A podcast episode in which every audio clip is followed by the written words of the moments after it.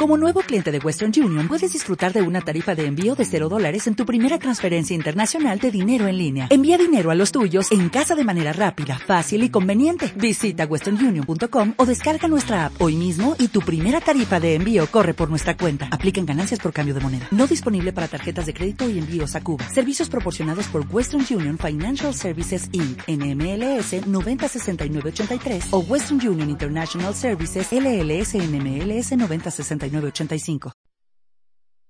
Capítulo 95 Es capturada la liebre de Jade, que tomó con engaño una forma que no le correspondía. El yin retorna a la verdad, y se encuentra con la fuente luminosa. Decíamos que el monje Tang siguió sin mucho entusiasmo al rey al interior del palacio, donde no tardó en escuchar el sonido de la música y los tambores. En el aire flotaban nubes de aromas a cual más embriagador, que vomitaban artísticos pebeteros. El ambiente era tan festivo, que no se atrevía a levantar la vista del suelo. El peregrino, por su parte, no podía sentirse más satisfecho agarrándose con fuerza al sombrero que lucía el maestro, echó enseguida mano de sus portentosos poderes mágicos, para mirar con fijeza en todas las direcciones, con sus ojos de fuego y sus pupilas de diamante. Dos filas de doncellas lujosamente ataviadas, parecían estar esperándolos, realzando de tal forma el salón, con su belleza, que parecía una morada celestial, o un palacio habitado únicamente por flores. Su atractivo, superaba con mucho al de los cortinajes de seda sacudidos por la brisa primaveral. Su gracia resultaba prácticamente insuperable, con sus finos rasgos de jade y su nacarada carne de hielo. Todas superaban en gracia y belleza, así sería las doncellas de Chou. Sus altos peinados recordaban las colas de los fénix, y la finísima línea de sus cejas traía a la mente la graciosa curva de las montañas lejanas. Su sensualidad se veía realzada por el sonido de los caramillos y las flautas, que no dejaban de tejer sentidísimas tonadas, con cada uno de los cinco tonos existentes. Qué extraordinarias canciones, qué maravillosos bailes los que allí se contemplaban. A donde quiera que se dirigiera la vista, podían verse arreglos florales, y el imponente resplandor de la seda. Pese a todo, el maestro no se sentía impresionado ante tan deslumbrante belleza. ¡Qué monje más virtuoso! exclamó para sí el peregrino. Se mueve entre la seda y el satén, pero sus ojos no se dejan seducir. Camina por un mundo de riqueza, y sin embargo, su corazón no se siente tentado por el oro. Escoltada por la reina y las concubinas, la princesa salió a la puerta del palacio de la Urraca, a darles la bienvenida gritando, ¡Viva el emperador! ¡Viva su majestad! Sus voces hicieron perder al maestro la concentración de tal manera, que se puso a temblar de pies a cabeza. En ese mismo instante, el peregrino descubrió que encima de la cabeza de la princesa, había un halo de maldad, aunque en honor a la verdad, no parecía excesivamente repulsivo. Sin pérdida de tiempo, se llegó hasta el oído del maestro, y le susurró muy quedo. Podéis estar tranquilo. La princesa no es una mujer. ¿Cómo piensas desenmascararla? Preguntó el maestro, más animado. Dejándole ver mi cuerpo mágico, respondió el peregrino. En cuanto lo haga, caerá en mi poder. No lo hagas, le urgió el maestro. Eso puede asustar hasta límites increíbles al rey. Lo mejor es que esperes, a que se hayan retirado a sus aposentos. El peregrino sin embargo poseía un natural muy impulsivo, y no le prestó ninguna atención. Lanzando un terrible rugido, recobró la forma que le era habitual, y exclamó, al tiempo que agarraba con fuerza a la princesa. Maldita bestia. ¿Cómo te atreves a hacerte pasar por quien no eres? ¿No te parece demasiado, el tiempo que llevas gozando en este palacio, de favores que no te corresponden? ¿Por qué te has empeñado en arruinar el yang de mi maestro, con el único propósito de satisfacer tu sucia lujuria? El rey se quedó mudo de asombro, y la reina y las concubinas se llevaron tal sobresalto, que inmediatamente se cayeron al suelo, como si fueran muñecos. Las dos filas de atractivas muchachas y doncellas, se dispersaron buscando cada cual refugio donde buenamente podía. Era como si una brisa primaveral hubiera cruzado un jardín o un bosque, y todas las flores se hubieran sacudido al mismo tiempo. O como si un fuerte viento de otoño se hubiera cebado en las copas de los árboles, y todas sus hojas se hubieran caído. Las peonías yacían tronchadas junto a las cercas, los hibiscos se agitaban como si quisieran desprenderse del suelo, los crisantemos se amontonaban por el suelo, las hortensias parecían quererse esconder en el polvo, y las rosas, fragantes aún, se arrastraban por el fango como si tuvieran vida propia. El viento primaveral había roto los tallos de los lotos, y las nieves del invierno habían acabado con los tiernos capullos de los ciruelos. Por el este y el oeste del palacio corrían, alocados, torbellinos que solo arrastraban pétalos de granados, mientras las ramitas de los sauces recorrían de norte a sur la mansión imperial, a lomos del huracán. Era como si en tan solo una noche, se hubiera levantado una terrible tormenta de lluvia y viento, y todo el paisaje se hubiera visto temido de un rojo color de sangre. Tan asustado como los demás, Tripitaka se abrazó al rey, y empezó a gritar. No tengáis miedo, Majestad. Por lo que más queráis, no os asustéis. Todo esto es obra del mayor de mis discípulos, que se ha visto obligado a echar mano de sus portentosos poderes mágicos, para distinguir lo auténtico de lo falso.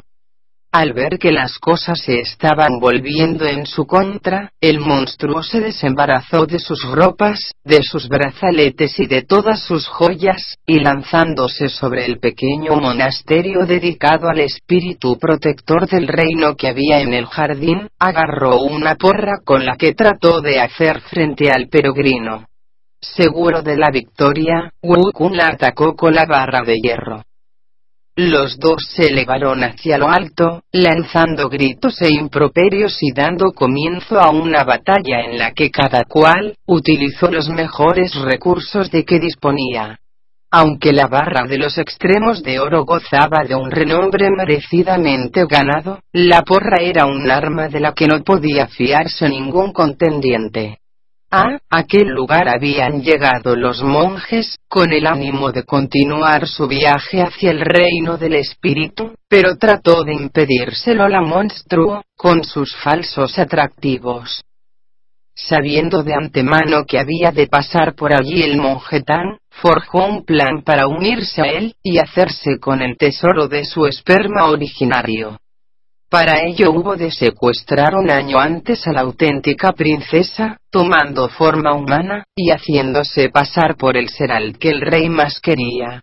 Afortunadamente, el gran sabio se percató enseguida del aura de maldad que la envolvía, y se enfrentó a ella, dispuesto, no a matarla, sino a hacerle comprender la verdad pero la porra se batía con una fiereza tal, que de no tener enfrente la barra de hierro, hubiera terminado en un abrir y cerrar de ojos, con su adversario.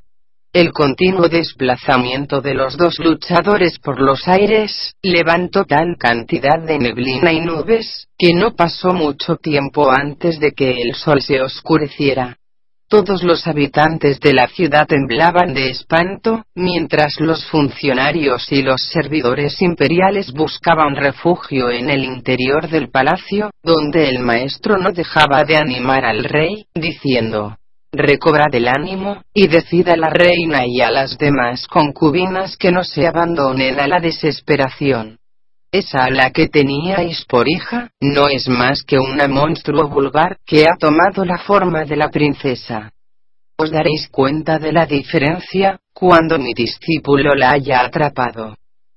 Algunas de las sirvientas más valientes del palacio, recogieron las ropas y las joyas de la falsa princesa, y entregándoselas a la reina, dijeron, todo esto lo llevaba encima vuestra hija. En un abrir y cerrar de ojos, se ha desprendido de ello, y ha empezado a luchar con ese monstruo, totalmente desnuda. Mucho nos tememos que sea realmente una monstruo. Para entonces, el rey, la reina y todas las concubinas habían empezado a recobrar la calma, y picados por la curiosidad, miraban con atención hacia lo alto, por lo que de momento, no hablaremos más de ellos.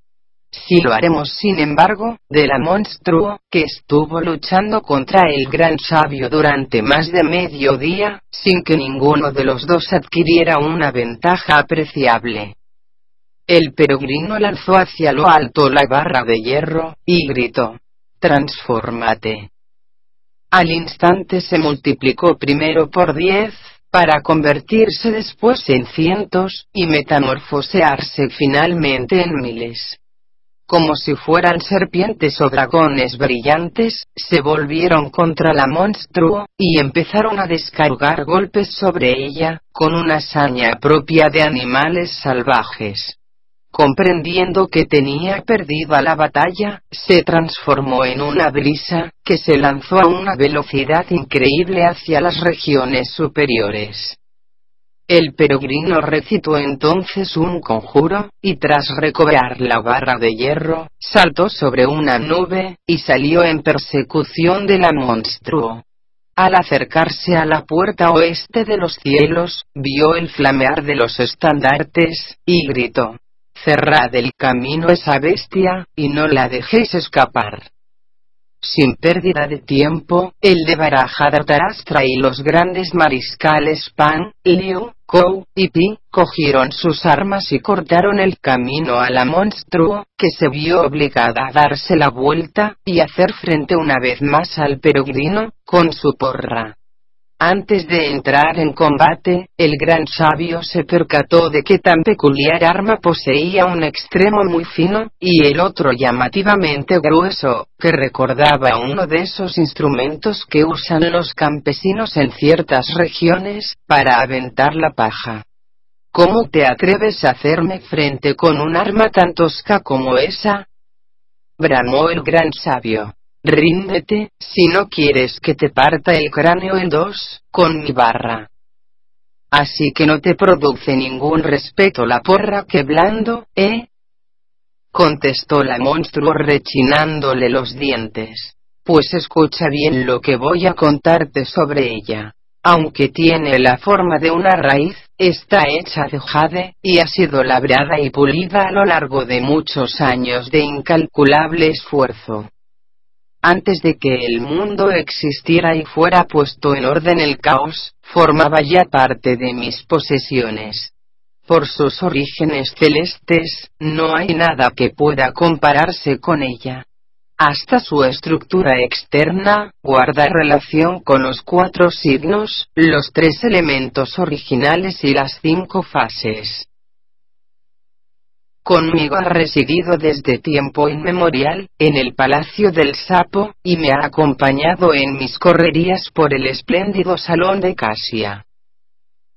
Si decidí descender a la tierra, haciéndome pasar por una muchacha del reino de la India, fue guiada por mi amor a las flores.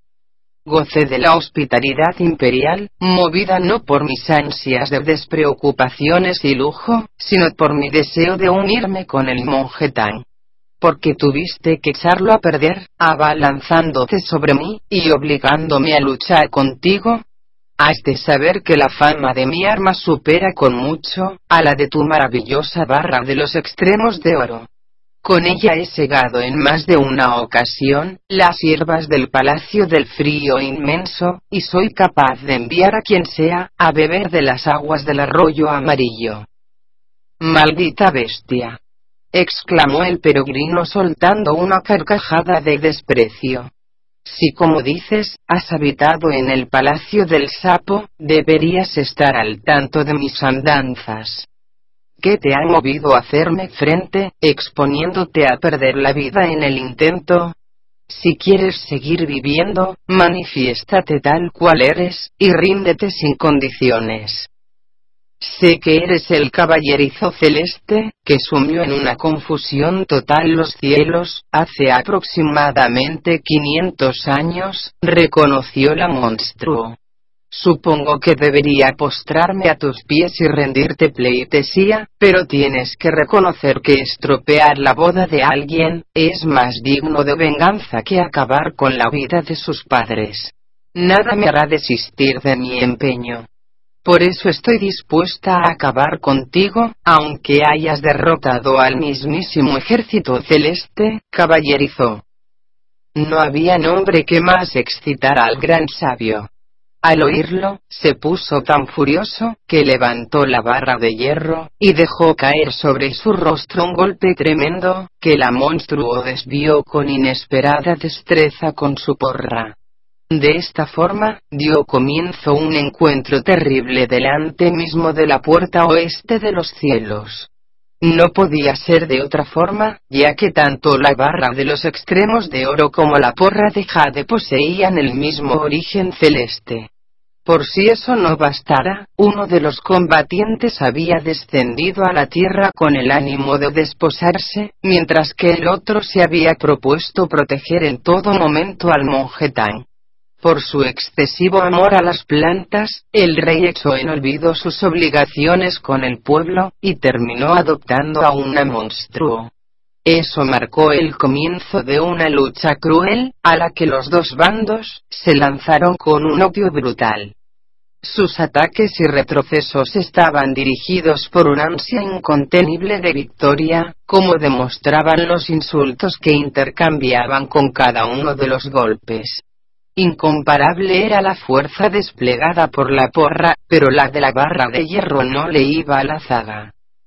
Los rayos de luz que producían al entrechocar, iluminaban las puertas celestes, sembrando la tierra de una neblina dorada. Más de diez veces midieron sus armas el peregrino y la bestia, pero ninguno de ellos obtuvo una ventaja apreciable. Finalmente, la monstruo sintió que le flaqueaban las fuerzas, y empezó a perder terreno. El estilo de la barra era francamente impecable, y comprendió que no iba a poder resistir por más tiempo. Así fue. Después de descargar un último golpe, sacudió ligeramente el cuerpo, y convirtiéndose en mil rayos de luz dorada, huyó desesperadamente hacia el sur. El gran sabio salió inmediatamente en su persecución. No tardaron en toparse con una enorme montaña, en la que se abría una caverna que sirvió de refugio a la monstruo.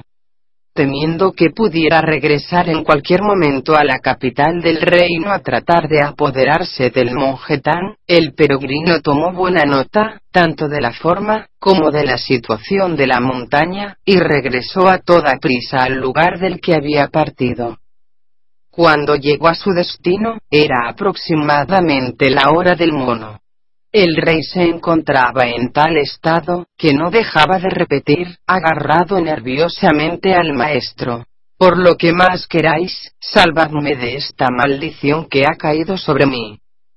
La reina y las concubinas parecían estar más tranquilas, pero al ver descender al gran sabio de lo alto, se echaron a temblar más aún que el soberano. Ya estoy de vuelta, maestro, exclamó el peregrino nada más poner el pie en el suelo. No te muevas de donde estás, si no quieres que el rey se lleve un susto de muerte, le urgió Tripitaka. ¿Qué ha sido de la princesa? Como había supuesto, respondió el peregrino desde la puerta del palacio de la urraca con las manos cruzadas respetuosamente sobre el pecho, la muchacha no era más que una simple monstruo. Luché con ella durante casi medio día, pero al comprender que no podía resistir mis golpes, se convirtió en una brisa, y huyó hacia los cielos.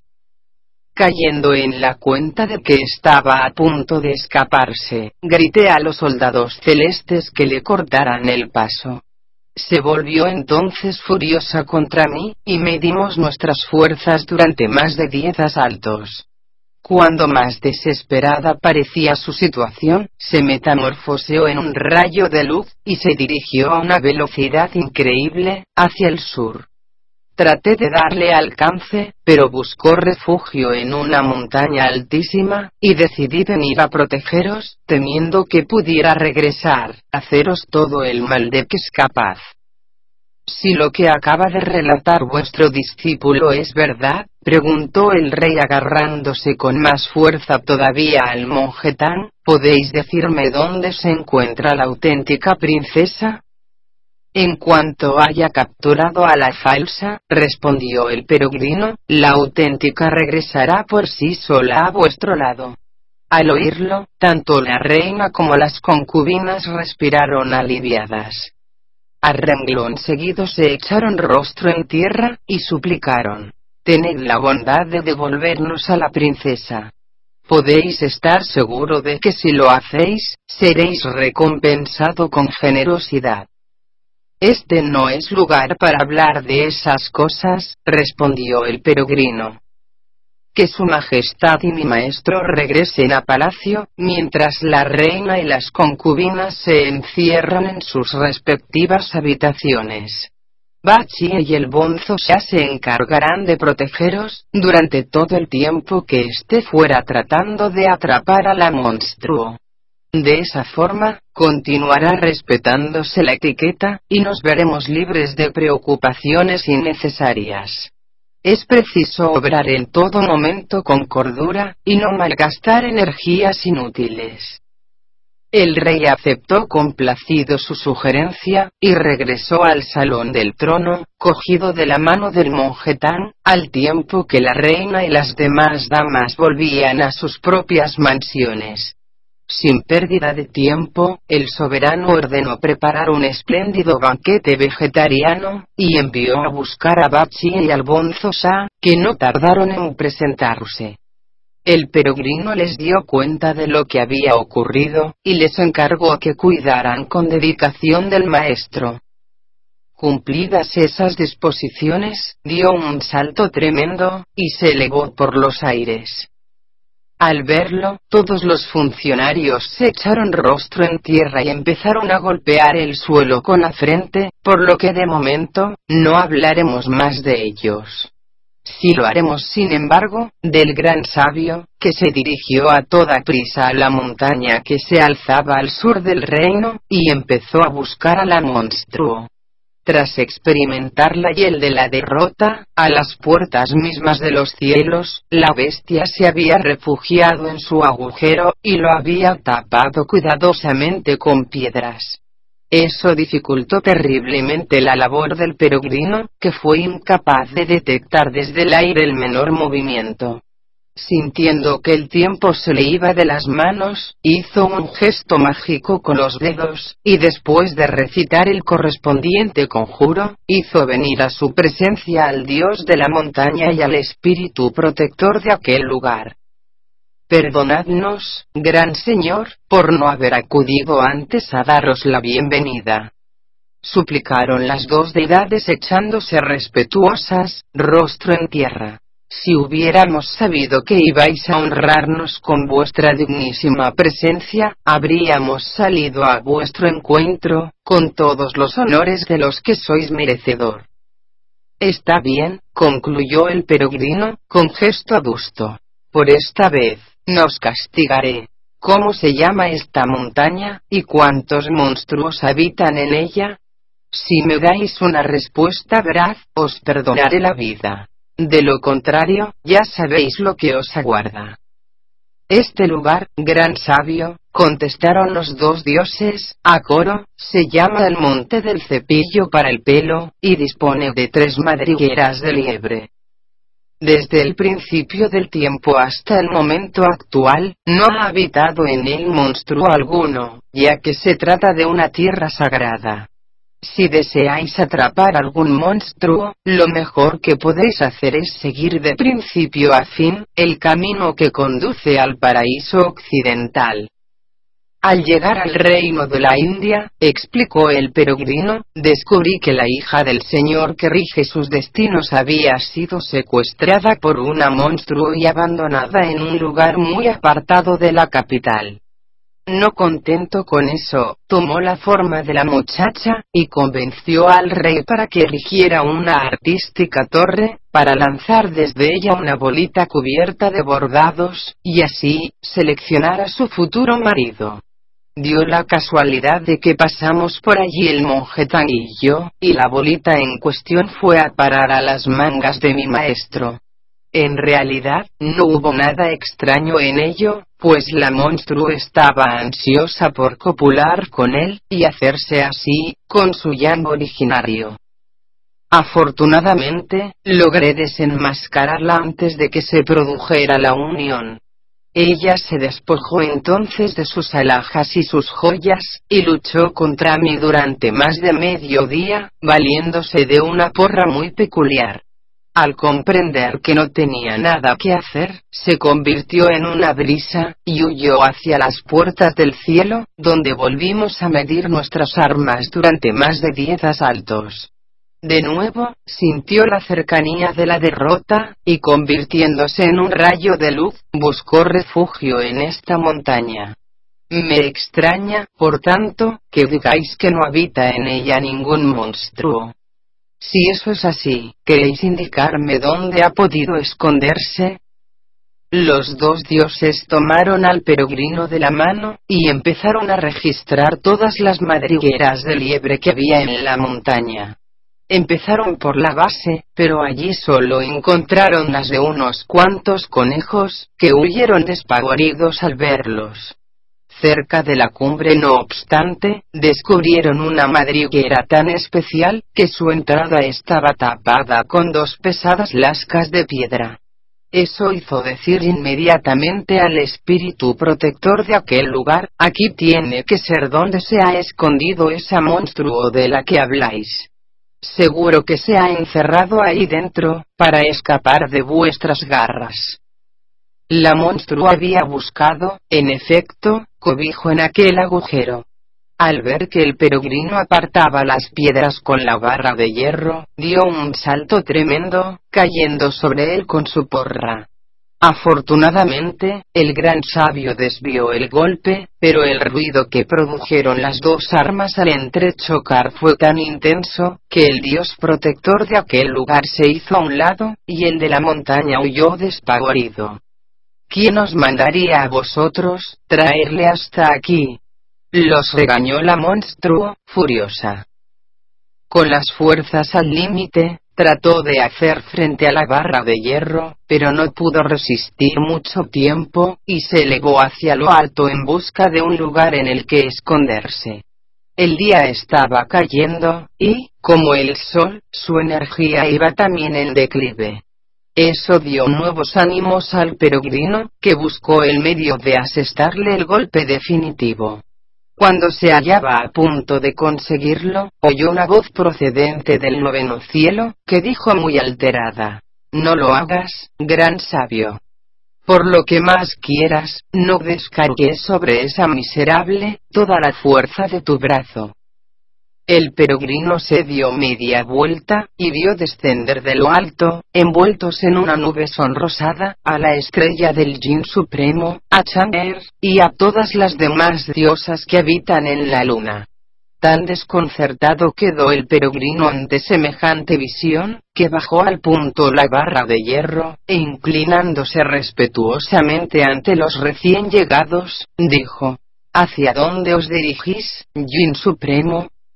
Perdonadme por no haberme hecho a un lado y dejaros así expedito el camino.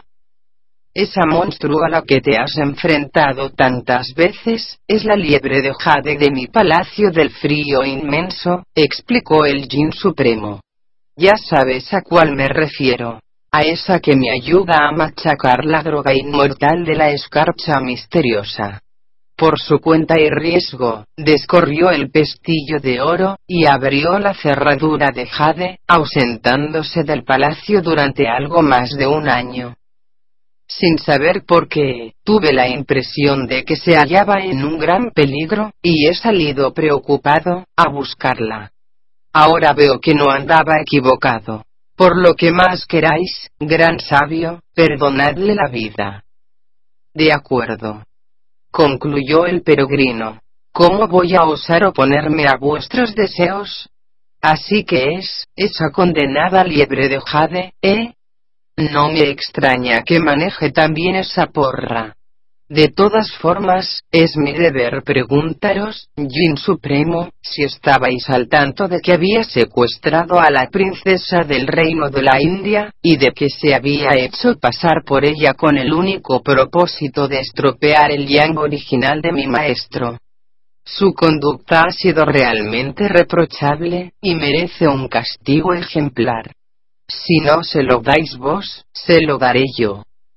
Se nota que no estáis al tanto de lo ocurrido, comentó el Jin Supremo, porque la princesa de la que habláis no es una muchacha ordinaria, sino la dama blanca del Palacio del Sapo.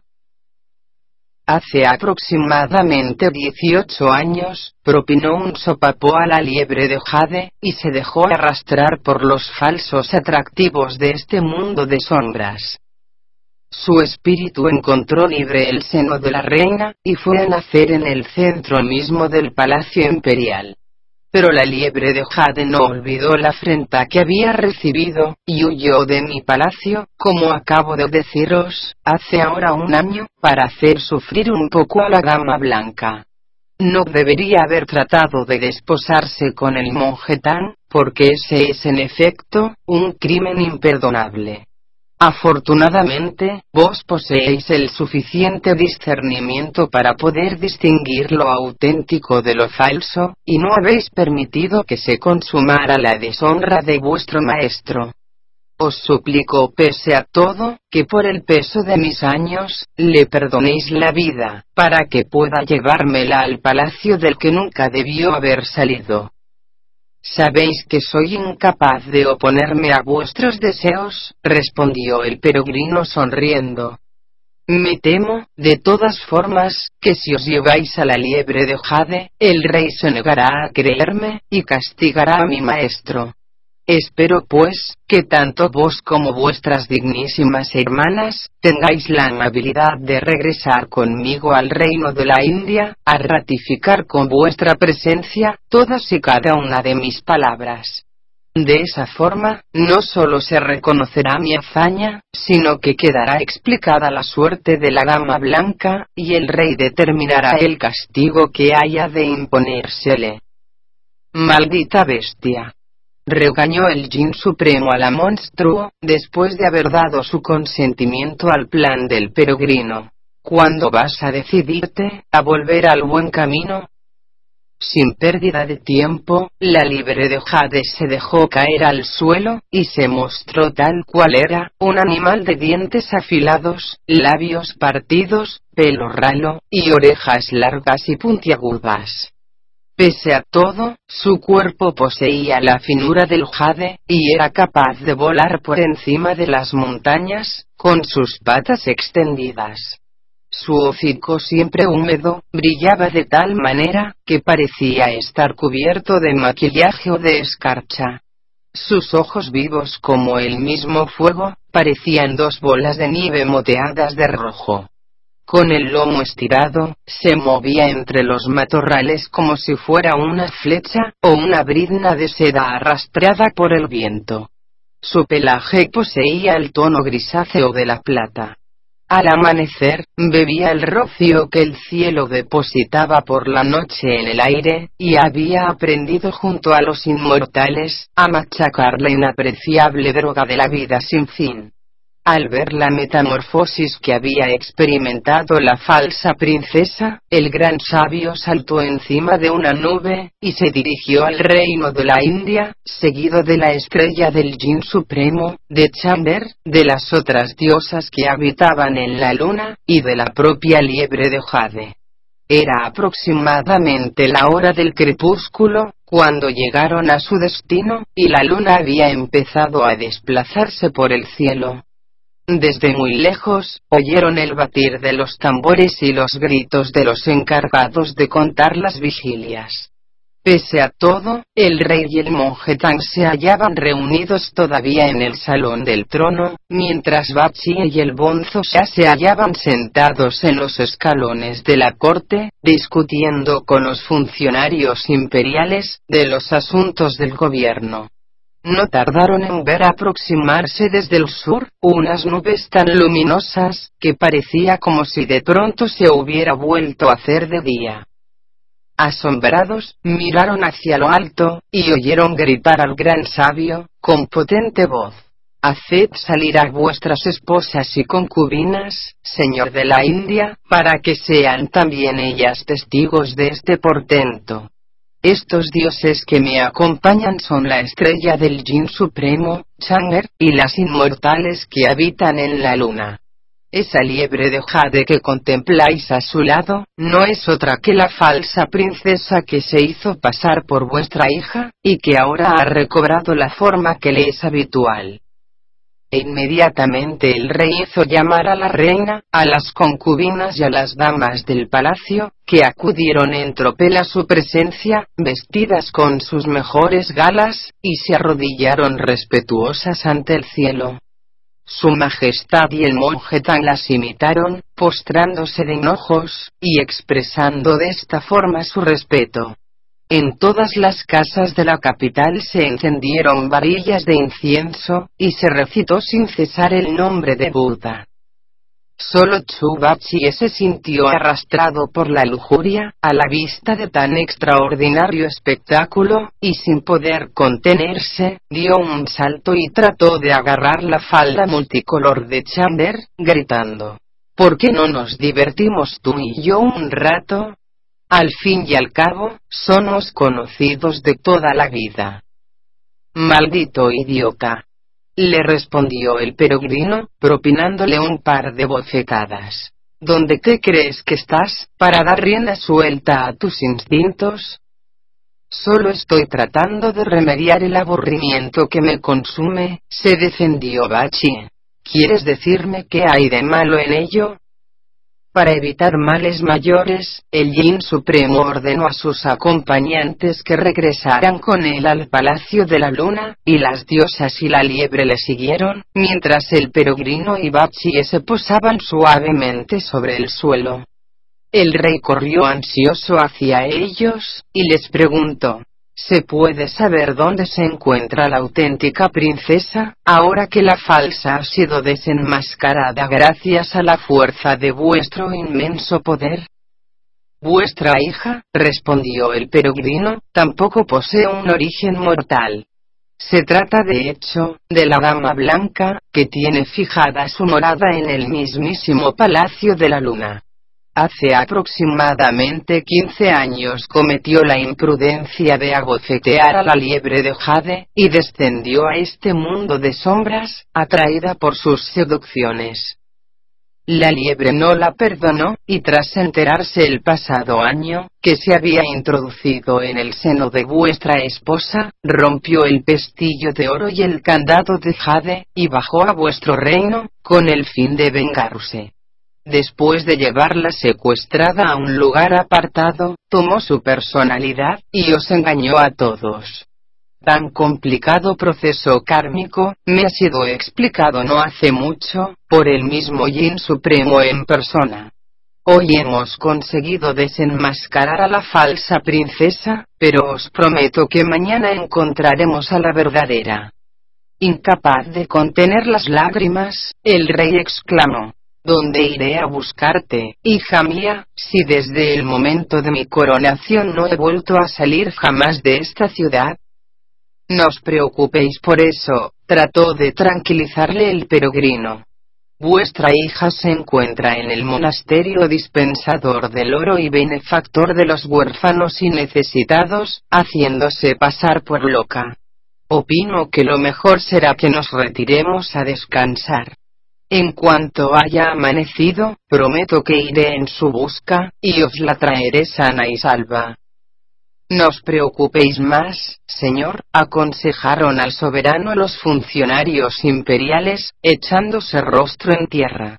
Está claro que estos monjes son budas vivientes, capaces de volar por los aires y cabalgar a lomos de las nubes. No nos cabe la menor duda de que para ellos ni el pasado ni el futuro encierran el menor misterio, y que mañana mismo darán por terminado todo este asunto. ¿A qué viene tanta prisa? El rey se mostró de acuerdo con su punto de vista, e invitó a los peregrinos a retirarse al pabellón del árbol que puso coto a la primavera, para reponer las fuerzas y descansar un poco. Para entonces, era ya la hora de la segunda vigilia. Ráfagas de viento agitaban los carillones dorados, mientras la luna multiplicaba su resplandor, y se escuchaban los golpes metálicos de los encargados de marcar el paso del tiempo. La primavera parecía haberse disipado de pronto, y los cuclillos lloraban su repentina desaparición. En la profundidad de la noche, todos los caminos daban la impresión de estar cubiertos de pétalos. En el jardín imperial, se alargaban las tristes sombras de los columpios abandonados aquellas horas a su suerte. Por encima de ellos, un torrente de rayos de plata se adentraba con fuerza, en el mar de jade azulado de la noche. Los mercados y las calles se hallaban totalmente vacíos. Nadie los visitaba a aquella hora, en la que todo parecía vibrar con el lejano titilar de las estrellas. Los peregrinos se reponían de sus muchas fatigas, por lo que de momento, no hablaremos más de ellos. Si lo haremos sin embargo, del rey, que a medida que iban pasando las horas, iba recobrando su antigua energía, como consecuencia de la desaparición del aura de maldad que hasta entonces había envuelto su figura. Para desconcierto de todos los cortesanos, celebró la primera audiencia de aquel día un cuarto de hora antes de la quinta vigilia, ordenando que fueran a buscar inmediatamente al monje y a sus tres discípulos, para tratar con ellos del asunto de hallar cuanto antes a la princesa. El maestro, el gran sabio y sus dos hermanos, acudieron presurosos a su llamada, saludándole con el respeto que se esperaba de ellos. Ayer, dijo su Majestad después de devolverles los saludos, mencionasteis que estabais dispuestos a ir en busca de la princesa. Sería mucho pediros que iniciarais ya su búsqueda, Dos días antes de que llegáramos a esta capital, explicó entonces el maestro, la caída de la noche nos sorprendió a las mismas puertas del monasterio dispensador del oro y benefactor de los huérfanos y necesitados. Los monjes nos recibieron con los brazos abiertos, ofreciéndonos enseguida el calor de su hospitalidad. Después de cenar, salimos a dar un paseo por lo que había sido el parque de Getavana, y pudimos oír con toda claridad el lamento de una muchacha. Al preguntar por su origen, el monje que nos acompañaba, un anciano de más de cien años de edad, despidió a todos sus sirvientes, y nos contó la siguiente historia. El año pasado por estas mismas fechas, me hallaba reflexionando sobre la relación existente entre la luna y nuestra naturaleza, cuando la brisa trajo hasta mis oídos el sonido inconfundible de un lamento. Me levanté enseguida del lecho y corrí hacia el antiguo parque de Getavana para ver lo que ocurría, y me encontré con una muchacha, que me explicó que era la hija del rey de la India, y que había sido llevada hasta allí por un viento huracanado, que la arrebató hacia lo alto, mientras contemplaba la belleza de las flores, a la luz de la luna. Aquel monje, gran conocedor de la naturaleza humana, la encerró en un lugar apartado, haciendo creer a los demás que se trataba de un espíritu, con el fin de evitar que alguien pudiera abusar de ella. ese juego no pasó desapercibido a la muchacha, que al instante empezó a mascullar estupideces, y a no tomar más alimento que arroz y un poco de té. Pero si de día se hace pasar por loca, de noche no deja de añorar a sus padres, y de lamentar su mala fortuna. Varias veces ha venido el anciano a la ciudad, para tratar de esclarecer tan desconcertante asunto, pero siempre se ha encontrado, con que la princesa vivía feliz y contenta, en vuestro palacio. Al enterarse no obstante, de que mi discípulo poseía ciertos poderes mágicos, nos pidió encarecidamente que hiciéramos cuantas averiguaciones nos fuera posible, con el fin de arrojar alguna luz sobre ese misterio. Lo que menos sospechábamos entonces, era que la liebre de Jade del Palacio del Sapo se hubiera convertido en una monstruo, y hubiera tomado la forma de vuestra hija. Para entonces, su interés estribaba en apoderarse de mi yang primigenio, pero afortunadamente, mi discípulo la desenmascaró, valiéndose de sus profundos conocimientos mágicos. Ahora, que la liebre ha regresado a la luna, con la estrella del Jin Supremo, vuestra hija puede muy bien dejar de hacerse pasar por loca, y abandonar para siempre el monasterio dispensador del oro. ¿A qué distancia de aquí se encuentra ese monasterio? preguntó el rey. A unos 120 kilómetros, contestó Tripitaka. En ese caso, concluyó su majestad, que se encarguen de los asuntos de la corte mis esposas de los palacios oriental y occidental, y que el gran consejero asuma las responsabilidades de gobierno. Es mi deseo que la reina, los funcionarios imperiales de mayor rango, y los cuatro budas vivientes, me acompañen hasta ese monasterio, y juntos, traigamos a la princesa, a este palacio del que jamás debió salir. No había acabado de decirlo, cuando las carrozas estaban ya dispuestas a las mismas puertas de la corte. Apenas se hubieron puesto en marcha, el peregrino se elevó por los aires, y con un ligero movimiento del cuerpo, se presentó en el patio del monasterio. Los monjes se postraron enseguida de hinojos, y le preguntaron sorprendidos. ¿Cómo es que regresáis por los aires, habiendo partido por tierra, con el resto de vuestros hermanos? ¿Dónde está el anciano que vive con vosotros? Preguntó a su vez el peregrino sonriendo. Decidle que salga inmediatamente, y que prepare unas cuantas mesas con incienso, pues están a punto de llegar el rey y la reina de la India, con todos sus dignatarios y mi maestro. A pesar de que los monjes no comprendían de qué podía estar hablando, hicieron salir al anciano, que se inclinó respetuoso ante el peregrino, y le preguntó, ¿Habéis descubierto algo sobre la princesa? El peregrino contó entonces, cómo la princesa impostora había arrojado una bolita de bordado sobre la cabeza del monje Tan, cómo había tratado de desposarse con él, cómo había luchado repetidamente contra ella, y cómo la estrella del Jin Supremo le había suplicado que no le diera muerte, revelándole que era la liebre de Jade de su palacio. Emocionado, el anciano se echó rostro en tierra, y empezó a golpear el suelo con la frente en señal de gratitud. Levantaos, por favor. Le urgió el peregrino, ayudándole a incorporarse. Es preciso preparar el recibimiento del rey y su séquito. Muchos de los monjes se enteraron entonces, de que en una de las habitaciones posteriores, había encerrada una muchacha.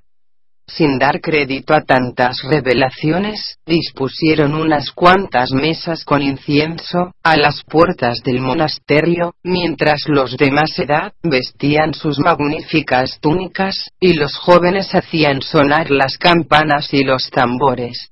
No tardó en aparecer el cortejo imperial. Al poner su majestad el pie en los dominios de aquel templo tan apartado, el cielo se llenó de una neblina aromática de buenos auspicios.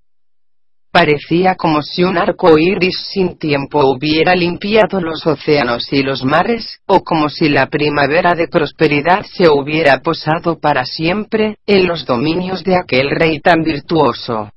El cortejo, superaba en belleza al espléndido paisaje por el que avanzaba, llenando el ambiente, de un penetrante olor a flores. Debido a las precauciones tomadas por un monje anciano, el monasterio se ve ahora honrado por la presencia de un gobernante sabio. Nada más poner en él su pie, los bonzos salieron en filas, a darle la bienvenida, para postrarse a renglón seguido sobre el polvo. ¿Cómo habéis llegado tan pronto? preguntó el rey, admirado, al ver al peregrino. Muy fácilmente, respondió el peregrino sonriendo. Me ha bastado con un simple movimiento del cuerpo. ¿Y vos, cómo habéis empleado casi medio día, en cubrir una distancia tan corta? Antes de que contestara, llegaron el monje tan los demás. Con el maestro a la cabeza, se dirigieron a la parte de atrás del monasterio, donde encontraron a la princesa, babeando y diciendo insensateces. El anciano señaló la puerta tras la que se hallaba encerrada, y postrándose de enojos, dijo, Ahí está la dama que llegó el año pasado, a lomos del viento. El rey mandó derribar la puerta, y al punto le arrancaron la cerradura y el cerrojo. En cuanto vieron a la loca, el monarca y su esposa reconocieron en ella a la princesa, y sin importarles para nada la suciedad en la que yacía, corrieron a abrazarla, gritando emocionados. Pobre hija nuestra. Qué amarga suerte, te ha conducido a un estado tan lamentable, no existe en verdad, nada comparable con el reencuentro de un hijo con sus padres. Los tres se abrazaban como si hubieran perdido el juicio, y a juzgar por los gritos que lanzaban, no se sabía si lloraban o reían. Después de repetirse una y otra vez, lo mucho que se habían echado de menos, el rey ordenó traer agua de rosas, para que la princesa pudiera lavarse y cambiarse de ropas. En cuanto hubo recobrado su aspecto original, montó en la carroza, con sus regios progenitores, y regresaron todos a la ciudad. Antes de hacerlo, sin embargo, el peregrino se inclinó con respeto ante el rey, y le dijo, Existe otro asunto, del que quisiera hablar con vos. ¿De qué se trata? preguntó el rey, complaciente. Sabed que podéis contar con mi ayuda para lo que deseéis. Se nos ha informado, explicó el peregrino, que en una de vuestras montañas, en concreto en la conocida por el nombre de los cien pies, un grupo de estos insectos se ha convertido en espíritus, y ha empezado a atacar a los caminantes durante la noche. Eso ha hecho que tanto los viajeros como los comerciantes pierdan un tiempo realmente precioso, al cruzar vuestros muy dignos territorios puesto que los gallos, y ese tipo de sabandijas, son enemigos irreconciliables, me gustaría escoger a los mil pollos más robustos de vuestros corrales, y dejarlos sueltos por estos contornos, para que acaben de una vez por todas, con esas criaturas tan venenosas. Cuando hayan concluido su tarea, no estaría de más que cambiarais de nombre a esa montaña, y que construyerais una nueva ala, en este monasterio, en prueba de gratitud, por haber cuidado a la princesa durante todo este tiempo. El rey aceptó complacido ambas sugerencias, y ordenó a varios funcionarios que se fueran por delante a la ciudad, y escogieran los gallos más sanos y fuertes, el nombre de la montaña fue cambiado por el de Flor Preciosa. Por su parte, el departamento encargado de las construcciones imperiales se puso enseguida manos a la obra, para agrandar de un modo considerable aquel templo, que empezó a ser conocido como Real Monasterio Dispensador del Oro y benefactor de los huérfanos y necesitados de la montaña de la Flor Preciosa. Su guardián recibió el título de defensor de la patria, y se le asignó un salario de 36 piedras preciosas. Agradecidos, los monjes acompañaron al cortejo imperial hasta la misma corte, donde la princesa saludó emocionada a todos los suyos. Para celebrar su regreso, se ofrecieron espléndidos banquetes, en los que tanto el rey como sus súbditos rivalizaron en alegría y regocijo. Al día siguiente, Su Majestad ordenó pintar los retratos de los cuatro peregrinos, y los hizo colgar en el Salón de la Paz Eterna entre los chinos y los bárbaros. La princesa, maquillada y elegantemente vestida, fue personalmente a dar las gracias al monje y a sus discípulos, por haberle devuelto la libertad. El maestro quiso ponerse inmediatamente en camino, pero como era de esperarse, el rey se opuso a dejarle partir. Las celebraciones se prolongaron durante cinco o seis días, en los que el idiota no hizo otra cosa que hartarse. Su Majestad terminó comprendiendo finalmente que los peregrinos se morían de ganas por presentar sus respetos a Buda, y no se atrevió a demorar por más tiempo su marcha. En prueba de su profundo agradecimiento, quiso regalarles 200 lingotes de plata y oro, junto con un cofre lleno de auténticos tesoros, pero ellos no aceptaron ni una sola moneda de cobre.